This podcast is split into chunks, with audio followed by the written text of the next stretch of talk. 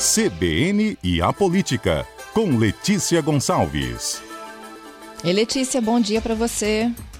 Olá, bom dia. Bom dia aos ouvintes da CBN.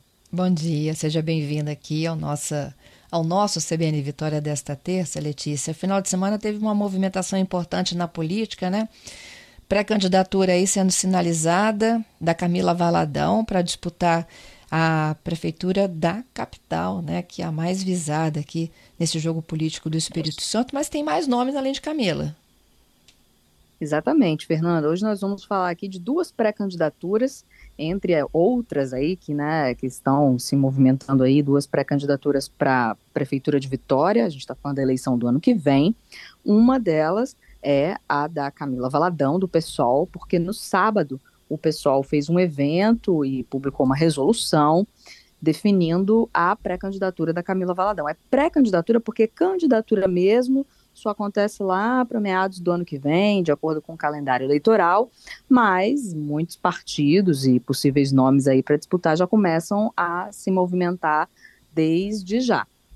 E aí o pessoal colocou o nome da Camila, é a primeira candidatura que a gente vai falar aqui, mas tem também o ex-prefeito de Vitória, Luiz Paulo Veloso Lucas, do PSDB, que o partido não fez esse movimento como o pessoal fez em relação a Camila, não. Não houve uma decisão do PSDB, que inclusive está federado com Cidadania, os dois partidos têm que se comportar como um partido só no ano que vem, o PSDB e Cidadania.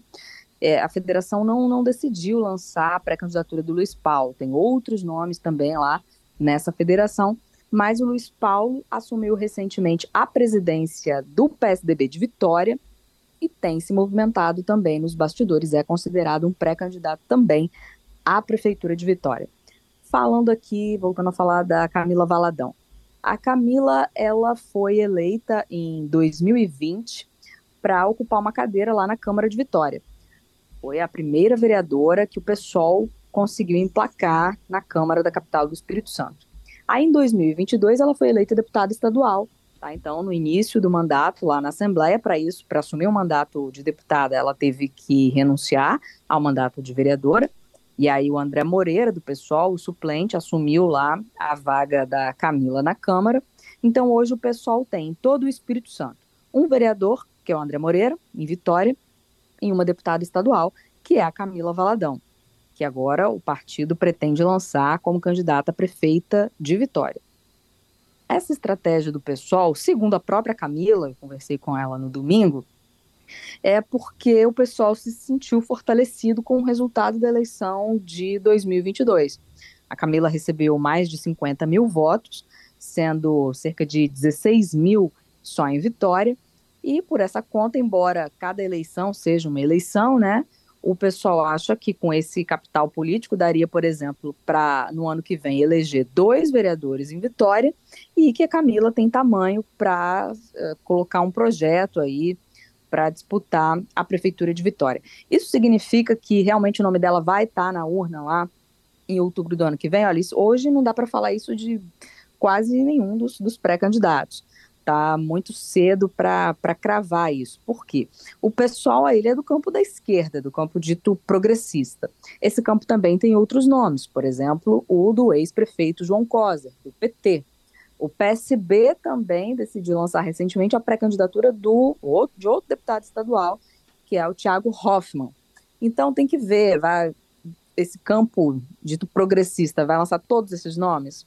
Ou a estratégia vai ser, não, vamos nos concentrar em uma candidatura só, porque em comum esses partidos têm o fato de fazerem oposição ao prefeito Lorenzo Pasolini, do Republicanos.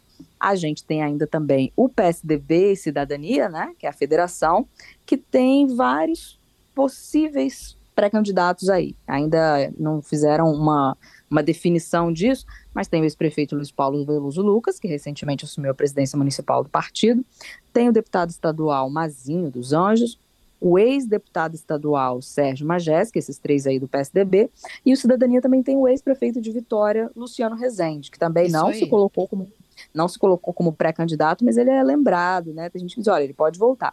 Tem o deputado estadual Fabrício Gandini, mas, que é filiado ao Cidadania, mas o Gandini já está de malas prontas aí para sair do Cidadania o destino provável dele é o PSD, PSD de dado. E o Gandini está fazendo também um movimento meio que sair do campo da centro-esquerda e para o campo da centro-direita, numa estratégia eleitoral aí, a gente tem que ver como é que vai funcionar.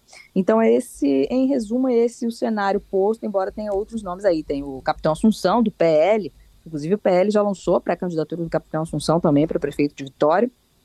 Então, é nesse cenário que a gente está falando desses movimentos do PSOL com a Camila Valadão e do PSDB com o Luiz Paulo Veloso Lucas, embora também tenha outros nomes. Esse cogitou até do nome do atual secretário de Segurança, né, do Ramalho. Tem também essa possibilidade, o Nano Ramalho, que é filiado ao Podemos, mas o Podemos também não não lançou o nome dele. Isso, por enquanto, assim, está na base da especulação, essa candidatura do Ramalho em Vitória. E aí, é, voltando a falar aqui especificamente da, da pré-candidatura da, da Camila, a gente tem que ver o que, que vai acontecer em 2024, é, estratégica e politicamente falando. Porque tem gente, Fernanda, que aposta que no ano que vem, que é um ano de eleição municipal, aquele debate que se deu em 2022 vai voltar. Quer dizer, um debate ideológico, a esquerda versus direita, lulistas versus bolsonaristas. E aí, candidatos mais identificados com essas ideologias, ou esses líderes, digamos assim, ganhariam mais destaque. Já tem gente que fala, não, olha, a lógica da eleição municipal, historicamente, sempre foi o contrário. As pessoas não estão olhando cor de bandeira, é, sigla de partido, as pessoas olham a prestação de serviços na cidade, se está boa, se não está, né? seja avaliação da atual administração, qual o projeto que o adversário ou adversária tem para apresentar. As pessoas estão mais preocupadas com coisas do dia a dia delas, imediato, porque o serviço municipal é o mais próximo da população, né? Então, isso vai ser bastante definidor aí para o sucesso ou não dessas candidaturas mais ideológicas, que é, por exemplo, o caso do PSOL, um partido muito identificado à esquerda. E ainda tem o fato de que o pessoal não tem nenhuma experiência no poder executivo aqui no Espírito Santo, nunca administrou nenhuma prefeitura. Então, se o debate não for é, polarizado ideologicamente na disputa municipal, é um, um complicador para o pessoal. A Camila Valadão, na conversa que eu tive com ela no domingo, ela falou: não, mas nós também, para além dessa, desse debate ideológico, que é que nós queremos nos contrapor à atual administração do Pasolini, que enxerga aí no prefeito representante da direita conservadora, é, e também, né, o pessoal também quer se opor à pré-candidatura do capitão Assunção, do PL, considerado de extrema direita, ela diz, não, mas nós também temos, queremos fazer um debate com a cidade sobre projetos, é, de como melhorar a segurança pública, serviços públicos de saúde, educação, etc. Mas aí o pessoal tem esse esse desafio que é, é, mostrar como que poderia executar esse projeto, sendo que tem pouco, o pessoal tem pouca experiência na administração do executivo no país e no Espírito Santo não tem nenhuma.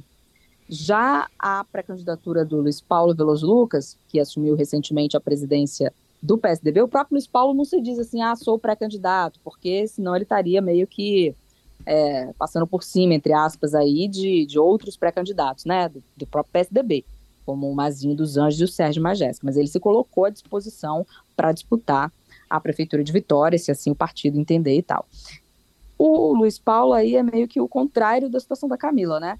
Porque ele já administrou a cidade por dois mandatos, e está há um tempo já sem exercerem um mandato. A última eleição que o Luiz Paulo disputou foi em 2018, na época ele estava afiliado ao Cidadania, embora ele seja um quadro histórico do PSDB. Em 2018 ele passou um tempo lá no Cidadania, disputou a eleição para deputado federal e teve um desempenho tímido. Depois, em 2020, ele ensaiou disputar a prefeitura de Vitória, mas o PSDB decidiu lançar a Neuzinha, então vereadora Neuzinha de Oliveira, não deu legenda para o Luiz Paulo disputar e ele ficou mais é, no mundo acadêmico, trabalhando nos bastidores. Hoje o Luiz Paulo, inclusive, é subsecretário no governo Renato Casagrande, na Secretaria de Desenvolvimento, que é tocada pelo vice-governador Ricardo Ferraço, vice-governador que acumula né, a vice-governadoria com essa secretaria. O Luiz Paulo tem uma subsecretaria lá, ou seja, também aliado do governador Renato Casagrande. Mas, em relação a mandatos eletivos e eleições, ele estava mais afastado e decidiu agora voltar. Seja, dessas duas pré-candidaturas que a gente está falando aqui, uma é mais novidadeira, digamos assim, porque a Camila tá, exerceu né, o primeiro mandato de vereadora, mas a metade do mandato de vereadora, agora está no início do primeiro mandato dela como deputada estadual. Já o Luiz Paulo é um político mais experiente, que teve uma experiência de administrar a própria prefeitura de Vitória por dois mandatos, mas tem que ver qual o humor do eleitor para isso, né? É, voltar com um nome conhecido, é, apostar num nome novo, manter talvez o atual prefeito Lorenzo Pasolini, que está no primeiro mandato como prefeito de Vitória e pode tentar a reeleição, são aí algumas das opções para o eleitor de Vitória, Fernanda. Muita coisa ainda para acontecer, né? Nesse tempo político que é diferente do nosso relógio, né, Letícia?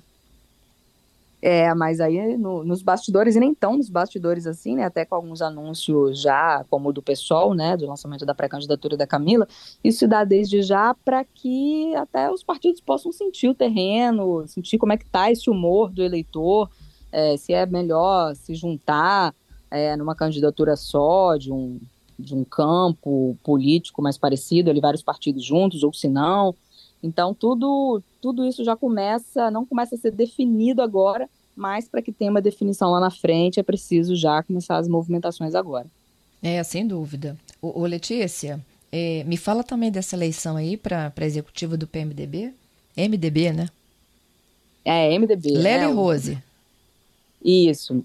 Tá marcada aí a eleição interna do MDB para quinta-feira, depois de amanhã, né? Depois de amanhã, a partir das 10 horas da manhã, num cerimonial em Vitória. A MDB, Fernanda, assim, é um partido que teve muita relevância no Espírito Santo. Ainda é um partido que não pode ser desprezado no sentido de nacionalmente, né, uma sigla grande, tem tamanho nacional, tem direito a uma fatia boa do fundo partidário, do fundo eleitoral, tempo de propaganda de rádio e TV. Mas aqui no Espírito Santo, desde que o então governador Paulo Artung saiu do MDB, em 2018, o partido não passa por bons momentos, não. Nas últimas eleições teve um desempenho bastante ruim, tanto que hoje o MDB, né, que foi um dos grandes partidos do estado, não tem nem um vereador nas principais cidades da Grande Vitória, não tem deputado estadual, não tem deputado federal, o último bastião, digamos assim, de mandato relevante que o MDB tinha era o da senadora Rose de Freitas, que perdeu a reeleição né, no ano passado. Quem ganhou a vaga no Senado foi o Magno Malta. E aí o, o MDB está sem nenhum nome de representatividade, assim, está precisando se reerguer mas desde 2018, quando o ex-governador Arthur saiu, começou uma briga interna ali por poder. No início era o grupo do, do ex-deputado Lelo Coimbra contra o grupo do ex-deputado Marcelino Fraga. Marcelino acabou saindo do MDB. Agora está uma disputa entre o Lelo e a Rose. Os dois estão sem mandato, mas querem aí assumir a presidência estadual do MDB. Os dois com promessas de, de reerguer o partido, de, de fazer o partido ganhar relevância ao conquistar mandatos aí nas eleições do ano que vem. O, a, a Rose ela já está na, na presidência estadual do MDB desde 2021, mas na presidência de um órgão provisório, por, por, determinação da executiva nacional do partido. A eleição mesmo em que os, os convencionais, né, que são os filiados com direito a voto, vão escolher quem que deve comandar o partido mesmo, vai acontecer na quinta-feira. Essa okay. eleição já foi adiada por diversas vezes. O MDB tem vivido várias disputas judiciais, sabe? Um ganha, outro entra na justiça, ai, contesta que a Rosa está muito tempo provisoriamente, enfim, dá uma grande confusão. Vamos ver agora se essa eleição na quinta-feira consegue selar a paz no MDB aí, pelo menos por um tempo. Obrigada, viu, Letícia? Até a próxima terça aqui conosco de manhã, porque eu sei que amanhã à tarde você também está ao vivo no cotidiano. É isso aí, Fernanda. Até a próxima. Até a próxima.